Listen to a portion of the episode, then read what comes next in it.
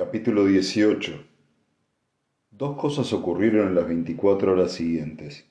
De las dos, la primera fue la que dio más que hablar. En otras circunstancias, el hecho habría sido objeto de escándalo y comadreo. Habría corrido de boca en boca hasta convertirse en parte del folclore de Manham, en un capítulo de la historia del pueblo del que la gente hablaría y se reiría durante décadas. Dado el estado de las cosas, sus repercusiones habían de ser mucho más serias que las heridas físicas que provocó. Tras un enfrentamiento que muchos veían venir desde hace años, Ben Anders y Karl Brenner se pelearon. Se debió en parte a la bebida, en parte a la animosidad y en parte a las presiones de los últimos días. A nadie se le ocultaba que no podían verse y la tensión que se respiraba en el pueblo había agravado enemistades mucho menos profundas que la que había entre ellos. Era casi la hora del cierre del LAMP. Ben acababa de pedir un último whisky y según él mismo admitió, llevaba una o dos pintas más de la cuenta. Había pasado un día de perros en la reserva. Además de los incidentes típicos de la temporada turística, había tenido que dar los primeros auxilios a un observador de aves que había sufrido un infarto a causa del calor. Cuando Karl Brenner entró en el pub pavoneándose y lleno de sí mismo, en palabras de Ben, le volvió la espalda porque no le apetecía que lo provocaran y que el día terminara aún peor. No salió como planeaba. Brenner no había ido al pub solo a beber. Enardecido por el llamamiento a las armas de Scarsdale la noche anterior, había acudido a reclutar hombres y a hacer una declaración de intenciones. Con él iba Dale Brenner, un primo suyo, muy distinto a él, en aspecto, pero calcado en hábitos y temperamento. Formaba parte de un grupo que a petición de Scarsdale había decidido patrullar el pueblo día y noche.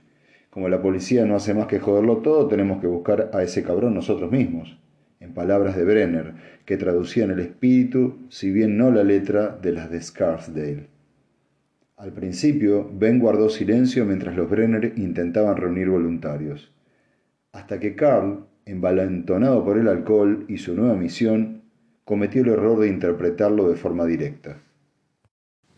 ¿Y qué pasa contigo, Anders? ¿Qué pasa conmigo? ¿Estás con nosotros o no? Ben apuró lentamente su whisky antes de contestar. ¿Con qué eres tú el que se va a encargar de encontrar a ese? Así es. ¿Algo que decir? Solo una cosa. ¿Cómo sabes que no es uno de los tuyos? A Brenner, que no era persona de muchas luces, nunca se le habría pasado por la cabeza esa posibilidad. Es más, ¿cómo estar seguros de que no eres tú? le preguntó Ben. Ese tipo cava agujeros y pone cepos. No sé a quién me recuerda. Más tarde admitiría que lo había dicho para provocarlo y que no se había detenido a considerar la gravedad de la acusación. Sus palabras hicieron que también Brenner se excediera. Que te follen, Anders. La policía sabe bien que no tengo nada que ver. ¿La misma policía que hace un minuto has dicho que no hacía más que joderlo todo? dijo Ben sin ocultar el tono un tono de desprecio. Anda, vuélvete a hacer de cazador furtivo, que es lo tuyo. Por lo menos yo tengo una coartada. ¿Tú puedes decir lo mismo? Ben apuntó un dedo hacia él. Cuidado, Brenner. ¿Por qué? ¿La tienes o no la tienes? Te estoy advirtiendo. Crecido por la presencia de su primo, Brenner no se hizo atrás, como de costumbre. A la mierda tú y tus advertencias. Estoy harto de tu prepotencia. Y la semana pasada saliste a defender a tu amigo el médico, ¿no? ¿Dónde estaba él cuando Lynn desapareció? ¿Insinúas que lo hicimos entre los dos? Demuestra que no fue así. A ti no tengo que demostrarte nada, Brenner, replicó Ben, perdiendo la templanza. Tú y tus machitos podéis coger vuestra patética autoridad y metérosla por el culo. Cruzaron miradas. Brenner fue el primero en hablar. Vámonos, le dijo a su primo, y la cosa estuvo a punto de quedar en eso, pero en un intento de proteger su dignidad no pudo evitar una última burla. Puto cobarde, espetó al darse vuelta para salir. Fue en ese preciso instante cuando las buenas intenciones de Ben saltaron por la ventana. Y lo mismo puede decirse de Karl Brenner. La pelea que siguió duró poco. En el pub había suficientes hombres para interponerse antes de que la situación pasara a mayores, lo que probablemente redundó en un beneficio para Ben, Por sí solo Brenner no era una gran amenaza, pero seguramente el grandulón de, de Ben habría acabado arremetiendo también contra el primo. Cuando lograron separarlos, había roto ya una mesa y varias sillas, y habrían de pasar varias semanas antes de que Brenner pudiera volver a mirarse al espejo, ya que no digamos para afeitarse. Tampoco Ben salió ileso, pues sufrió varios cortes, hematomas y se dislocó un nudillo aunque en su opinión había valido la pena. El verdadero daño, sin embargo, tardó unos cuantos días en hacerse visible. Yo no estaba en el pub cuando ocurrió la pelea. Había preparado la cena para Jenny, que había venido a pasar la noche conmigo, y los problemas de Manham se habían borrado de mi mente. De hecho, es posible que yo fuera de los últimos en enterarme, ya que a la mañana siguiente tuve que continuar con mi macabro deber del depósito. Desde el hallazgo del cuerpo de Lynn Mitcalf, Henry me sustituía en la consulta cuando iba al laboratorio. Yo hacía lo posible por regresar a tiempo para la consulta de la tarde, pero la sobrecarga de trabajo le estaba pasando factura. Parecía cansado aún cuando durante mis ausencias reducía las horas de visita al mínimo indispensable. Me sentía culpable, pero la situación no se prolongaría mucho más. Medio día más en el laboratorio y habría hecho todo lo posible. Seguía a la espera de la mayor parte de los resultados, pero por el momento el caso Lynn Mitcalf recordaba mucho al de Sally Palmer. No había habido sorpresas, a excepción de la incógnita de por qué el rostro de la primera víctima había sido desfigurado con tanta brutalidad, mientras que de la segunda estaba intacto. Como el estado de descomposición de Lynn Mitcalf estaba menos avanzado, todavía encontramos algunas uñas. Estaban rotas y en el laboratorio forense encontraron fibras de cáñamo en algunas de ellas. En otras, en, otras palabras, restos de cuerda. Fuera lo que fuese lo que hubieran hecho, al parecer la habían atado. Aparte del corte en la garganta y la espantosa mutilación, las heridas de Lynn eran en su mayoría cortes superficiales. Solo el de la garganta había dejado marca en el hueso. Al igual que la que encontré en Sally Palmer, había sido causada por un filo largo y afilado. Tal vez un cuchillo de caza, seguramente el mismo en ambos casos, aunque a esas alturas no había forma de demostrarlo con certeza. El caso es que no se trataba de un filo de sierra. Lo que no sabía era por qué las dos mujeres habían sido asesinadas con un arma, mientras que para el perro habían utilizado otra. Cuando el último paciente se hubo marchado y salía a la sala de espera, seguía dándole vueltas. La consulta de la tarde había sido tranquila, pues había visitado casi a la mitad de los pacientes de lo acostumbrado o bien los vecinos, a la vista de la tragedia, habían abandonado sus preocupaciones más triviales, o bien había otra razón, aún más sombría, para que tanta gente hubiera dejado de acudir a su médico. Por lo menos a uno de ellos, pues Henry tenía más citas que en años anteriores. Al parecer, cada vez más gente prefería esperar antes que visitarse conmigo. Yo estaba demasiado ocupado con Jenny y mi trabajo en el laboratorio para preocuparme por eso. Janice estaba limpiando la sala, colocando en su sitio las viejas sillas y apilando las revistas arrugadas. Una tarde tranquila, dije. Ella recogió del suelo un rompecabezas para niños y lo guardó en una caja de madera con el resto de los juguetes. Mejor que tener la consulta llena de hipocondríacos y gente que se sorbe los mocos. También es verdad, concedí agradeciendo su tacto. Sabía tan bien como yo que mi lista de visitas será cada vez más corta. ¿Dónde está Henry? Duerme. Creo que esta mañana ha terminado de pasar consulta algo cansado. Y no ponga esa cara, no es culpa suya. Janice sabía que yo estaba haciendo algo para la policía, aunque no sabía exactamente qué. No podía ocultárselo ni había motivo para hacerlo. Es posible que sintiera la tentación de comentarlo con las vecinas, pero sabía respetar los límites. ¿Se encuentra bien? pregunté intranquilo. Solo está cansado. Además, no es únicamente por el trabajo, dijo lanzando una mirada significativa. Esta semana habría sido su aniversario. Me había olvidado. Había estado tan atareado que me había olvidado del día en que vivía. Henry siempre estaba más decaído en esta época del año. Jamás hablaba de ello, ni tampoco yo cuando llegaba mi turno. Pero de todos modos se le notaba. Este año habrían cumplido ya treinta, continuó Janice en voz queda. Me imagino que eso es aún peor. En cierto modo es bueno que tenga buen trabajo, es bueno que tenga trabajo, así no piensa demasiado. Hizo una pausa y su rostro se endureció visiblemente. Lo que es una pena es que... Janice, dije en tono de advertencia, pues sí, es una pena. Ella no se lo merecía. Él podía aspirar a algo mejor. Las palabras salieron de su boca a toda velocidad. Parecía a punto de echarse a llorar. ¿Se encuentra bien, Janice? pregunté. Ella sintió sonriendo con timidez. Perdón, es que no puedo soportar verlo abatido por... se interrumpió y luego todo lo demás. Es para desmoralizar a cualquiera. Se puso a ordenar las revistas otra vez. Me acerqué y se las quité de las manos. ¿Le propongo una cosa? ¿Por qué no se va a casa temprano por un día? Pero si aún tengo que pasar la aspiradora. Estoy seguro de que por un día podemos permitirnos ser un riesgo para la salud pública. Se puso a reír, recuperando un poco de compostura. Si está seguro... Estoy segurísimo. ¿Quiere que la acerque? No, hace demasiada buena tarde para encerrarse en un coche. No insistí. Vivía unos cientos de metros por la calle principal y había un punto en el que la seguridad, la seguridad lindaba con la paranoia. Con todo me quedé mirándola desde la ventana mientras salía de la casa. Cuando se hubo marchado volví con las revistas y acabé de ordenarlas. Entre la pila se, había colado, se habían colado unos cuantos números del boletín parroquial, traídos por algunos pacientes demasiado perezosos para tirarlos a la basura. Los dejé en la papelera, pero al hacerlo uno de ellos me llamó la atención. Lo que saqué del cubo y vi, lo saqué del cubo y vi la luminosa sonrisa de Sally Palmer. Bajo la fotografía había un breve artículo acerca de la famosa autora de Manham. Había sido publicado pocas semanas antes de ser asesinada. No lo había visto antes y resultaba turbador verlo ahora, después de su muerte. Empecé a leerlo y me sentí como si mis pulmones no tuvieran oxígeno. Me senté y volví a leerlo. A continuación telefoné a Mackenzie. Leyó el artículo en silencio. Cuando le telefoné, estaba en la unidad móvil y cuando le comenté lo del boletín vino de inmediato. Mientras leía pude observar que tenía las manos quemadas por el sol. Al terminar, cerró la revista con semblante inexpresivo.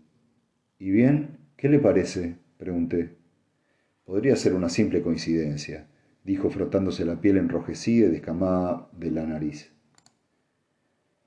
Hablaba el policía, cauteloso como buen profesional, y acaso llevaba razón, pero me costaba creerlo.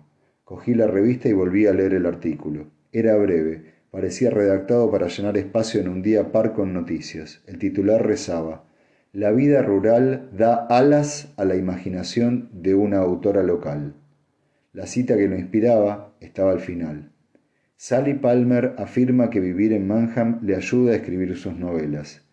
Me encanta vivir en contacto con la naturaleza. Me ayuda a hacer volar la imaginación. Es lo mejor a falta de alas, asegura la famosa escritora. Dejé la revista sobre la mesa. ¿Le parece una coincidencia que alguien le clavara un par de alas de cisne en la espalda dos semanas después de que ella dijera eso? Mackenzie daba muestras de nerviosismo. He dicho que podría ser. No puedo decir ni una cosa ni otra sobre la débil base de un artículo en un boletín. Parecía incómodo, como alguien obligado a defender la línea de un partido en el que no cree. Los psicólogos opinan que podría tratarse de un deseo de transformación frustrado. La mata y le pone unas alas de ángel. Dicen que podría ser un fanático religioso obsesionado con elevar su estado. ¿Qué dicen los psicólogos acerca del resto de los animales muertos o de lo que le hizo a Lynn Mitcalf? Todavía no están seguros, pero aunque tuviera usted razón, eso, dijo señalando el boletín, tampoco lo explica. Escogí mis palabras con cuidado. En realidad, también quería hablarle de eso. Mackenzie me lanzó una mirada de cautela y dijo, Adelante. Después de llamarme, de llamarle, revisé el historial médico de Lynn Midcalf y el de su marido. ¿Sabía que intentaban formar una familia? Estaban pensando en someterse a un tratamiento de fertilización asistida. No tardó ni un segundo en comprender. Las crías de conejo. Santo cielo, musitó. Pero, ¿cómo podía saberlo el asesino? Mackenzie me miró como si se debatiera sobre algo. Encontramos un test de embarazo escondido en un cajón del dormitorio de los Midcalf, dijo despacio. En la bolsa había un recibo con fecha del día anterior a su desaparición. Recordé haberme topado con ella a la salida de la farmacia. Qué feliz parecía. ¿Lo había utilizado? No. y el marido asegura que no sabía que estaba allí. Pero uno no compra algo así a menos que tenga pensado utilizarlo, o sea que ella debía de creer que podía estar embarazada. Mackenzie asintió con expresión sombría. ¿Y qué le diría una mujer embarazada a su secuestrador? No me haga daño, voy a tener un bebé, dijo pasándose la mano por la cara. Dios mío, supongo que ya no hay manera de saber si lo estaba o no, ¿verdad? Imposible. No con tan poco tiempo de gestación y con el estado del cuerpo, asintió con la cabeza, no parecía sorprendido. Si lo estaba o si creía estarlo, coger este mal nacido va a ser más difícil de lo que esperábamos. ¿Por qué? Porque significa que las mutilaciones no estaban planeadas de antemano. Improvisa sobre la marcha, dijo Mackenzie poniéndose en pie con cara de agotamiento. Y si ni él mismo sabe lo que hará, ¿qué posibilidades tenemos nosotros? Cuando se marchó, salí con el coche. No tenía en mente ningún destino, lo único que quería era alejarme de Manham en un par de horas. Esa noche no había quedado con Jenny. Ambos nos había sorprendido lo repentinamente que había avanzado lo nuestro y tras la intensidad de los últimos dos días necesitábamos un tiempo a solas. Creo que ambos queríamos espacio para respirar, tomar distancia y considerar ese inesperado cambio de corriente en nuestras vidas y a dónde podía llevarnos. Aunque no lo dijéramos, era como si ninguno de los dos quisiera estropear las cosas yendo demasiado deprisa. Después de todo, si ambos sentíamos lo mismo, ¿para qué apresurarnos? Debería haber sabido qué suele, qué suele pasar cuando se tienta el destino. Al poco tiempo me encontré en lo alto de una pequeña loma desde donde dominaba las vistas del paisaje que me rodeaba. Paré el coche y me bajé. Me senté sobre un montón de hierba y me quedé mirando cómo el sol se hundía en la tranquilidad de los marjales. La luz arrojaba tonos dorados sobre las albercas y los arroyos que formaban figuras abstractas entre los juncales. Por un momento intenté concentrarme en los asesinatos, pero todo parecía demasiado distante. Los colores del cielo y la tierra empezaron a oscurecerse con la llegada de la noche, pero no sentí ninguna necesidad de moverme. Por primera vez desde el accidente era como si el futuro se abriera ante mí. Por fin era capaz de mirar hacia adelante en vez de hacia el pasado. Pensé en Jenny y en Cara y en Alice buscando en mi interior un asomo de culpa, de traición. Nada, solo impaciencia. El dolor de, mi de la ausencia seguía ahí y siempre estaría. Sin embargo, ahora también había aceptación. Mi mujer y mi hija estaban muertas y no podía recuperarlas. Durante una temporada también yo había estado muerto. Ahora de repente había vuelto a la vida me quedé sentado mirando la puesta del sol hasta que no quedó más que un leve destello en el horizonte y los marjales no fueron más que una maraña oscura y uniforme empapada de luz. Cuando me puse en pie, entumecido de tanto estar sentado, supe que no necesitaba seguir pensando, y no quería esperar al día siguiente para volver a, ver a Jenny. Busqué el teléfono para llamarla, pero no estaba en el bolsillo. Tampoco estaba en el Land Rover, Recordé haberlo puesto sobre la mesa mientras hablaba con Mackenzie, y como tenía la cabeza en otro sitio debía de habérmelo olvidado. No me apetecía volver a recogerlo, aunque tampoco quería presentarme en la puerta de Jenny sin avisar. Que yo hubiera resuelto mis dudas no quería decir que ella hubiera resuelto también las suyas.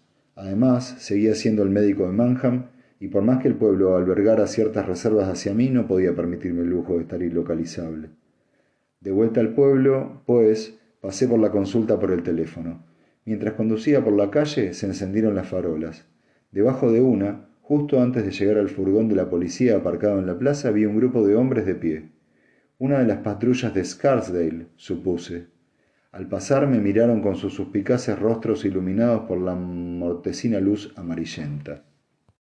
Los dejé atrás y doblé por la calle que llevaba a casa de Henry. La grava crujió bajo los neumáticos y los faros iluminaron la fachada de la casa al entrar. Me paré en lo alto de la pendiente. Las ventanas estaban a oscuras, pero no me extrañó porque Henry solía irse a dormir temprano. Como no quería despertarlo, en vez de usar la puerta principal, rodeé el edificio para entrar directamente por la consulta. Ya había sacado las llaves para abrir la puerta del gabinete cuando me percaté de que la puerta de la cocina estaba abierta. De haber estado encendida la luz, tal vez no le habría dado mayor importancia pero estaba a oscuras, y yo sabía que Henry nunca se habría ido a la cama sin cerrar con llave. Me acerqué y me asomé al interior. Todo parecía en orden. Alargué la mano en la dirección al interruptor, pero me detuve. El instinto me decía que algo no marchaba bien. Por un segundo pensé en llamar a la policía, pero ¿qué iba a decirles? Bien podía ser que Henry se hubiera olvidado de cerrar la puerta después de salir al jardín. Mi reputación en el pueblo ya estaba bastante deteriorada sin necesidad de quedar como un estúpido. Fui al vestíbulo. Henry, llamé en voz lo bastante alta para que me oyera si, si estaba despierto, pero no lo suficiente para despertarlo si estaba durmiendo. No hubo respuesta. Su estudio estaba al fondo del vestíbulo. Tras doblar por la esquina, consciente de que tal vez estaba haciendo una montaña de un grano de arena, me dirigí hacia allí. La puerta estaba entreabierta y dentro se veía luz. Me quedé quieto a la escucha de algún signo de vida o movimiento, pero los latidos de mi corazón me, de mi corazón me impedían oír cualquier otro sonido. Así, el pomo de la puerta y empecé a abrirla. De repente se me escapó de la mano y un bulto negro salió de la habitación empujándome a un lado, casi sin aliento me lancé hacia él y sentí una ráfaga de aire frente a mí. Con la mano agarré un pedazo de ropa vasta y grasienta y entonces algo me golpeó la cara. Me tambaleé hacia atrás y la figura salió corriendo hacia la cocina. Cuando llegué, la puerta trasera se cerró delante de mí.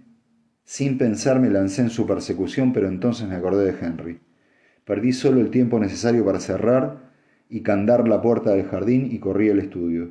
Cuando estaba a punto de entrar, se encendieron las luces del vestíbulo. David, ¿qué demonios ocurre? Henry cruzaba el vestíbulo con la silla de ruedas procedente de su dormitorio. Estaba despeinado y sobresaltado. Alguien ha estado aquí.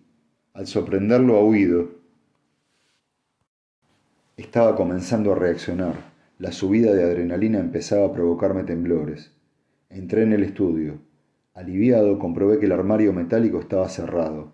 Quienquiera que hubiera estado aquí, ahí, por lo menos no había revuelto los medicamentos. Luego me fijé en la vitrina en la que Henry guardaba su colección de reliquias médicas. Las puertas estaban abiertas y los objetos y las botellas del interior desordenados. Henry soltó una imprecación y se impulsó hacia la vitrina. No toques nada, ordené. La policía querrá buscar sus huellas. ¿Tienes idea de qué pueden haberse llevado? No estoy seguro, respondió observando los objetos con rostro vacilante. Mientras lo decía me percaté de una ausencia evidente. Desde que empecé a trabajar ahí, en el estante superior había una antigua botella de vidrio verde cubierta de polvo marcada como veneno. Había desaparecido. Hasta entonces había creído que el intruso buscaba drogas, incluso Manham cuenta con su cuota de drogodependientes, pero me parecía improbable que ni siquiera el adicto más desesperado quisiera llevarse una botella de cloroformo. Dios mío, David, ¿estás bien? exclamó Henry devolviéndome la realidad. Tenía la mirada clavada en mi pecho. Estaba a punto de preguntarle a qué se refería, pero lo vi por mí mismo. Me acordé de la ráfaga de aire que había notado al agarrar el intruso en el vestíbulo. Ahora entendía qué había sido. En la pechera de mi camisa había un gran corte.